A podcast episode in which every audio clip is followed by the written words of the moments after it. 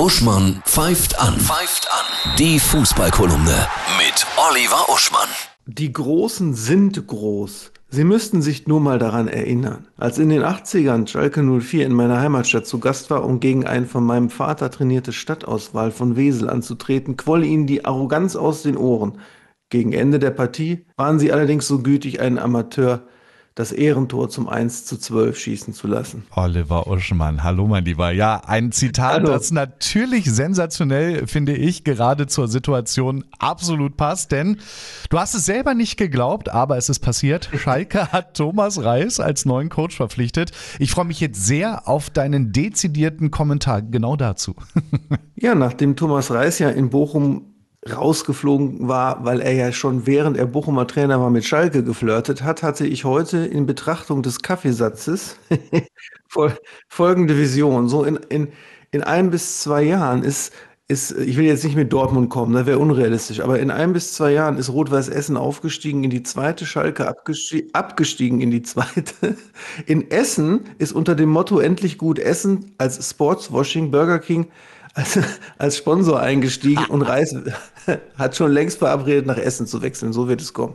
Sensationell, mir kommen die Tränen, wirklich. Also, ist ja wirklich unfassbar. Ähm, kommen wir von der einen Seite der Tabelle, nämlich ganz, ganz tief unten, wo es sehr dunkel ist, äh, in die Richtung, wo es wieder ein bisschen heller strahlt. Und die Bayern, die strahlen zumindest auf internationaler Ebene schon wieder ordentlich. Jetzt die große Frage, die ich mir stelle, schaffen sie jetzt auch den, den U-Turn in der Liga? Ja, den U-Turn schaffen sie auch. Sie sind ja wieder ein Punkt hinter Union und sie haben die klassischen Fußballwerte wieder entdeckt. Sie, sie malochen als Team, ja, körperlich mit viel Schweiß und blauen Flecken und sie lassen äh, mit Choupo-Moteng einen richtigen Mittelstürmer, ja, der endlich zu, zu dem Einsätzen kommt, die er verdient hat. Somit haben sie in der Champions League schon wieder Barcelona geputzt. 11 zu 0 Tore den, aus den letzten paar Spielen gegen Barcelona. Ja, und Freiburg und Union machen sich ja auch großartig im internationalen Wettbewerb. Also da können wir uns gerade alle äh, bezüglich der Bundesliga-Vereine den Stolz von den Schulterrevers klopfen. Da brauchen wir uns nicht verstecken, würde ich behaupten, oder? Absolut nee. nicht international. Nein, wirklich hast du vollkommen recht. Also auch da, äh, wie du gesagt hast, Union und Freiburg, der Wahnsinn. Deswegen ja. freut man sich, finde ich, auch wieder auf jeden Spieltag, wie als äh, wäre es der erste.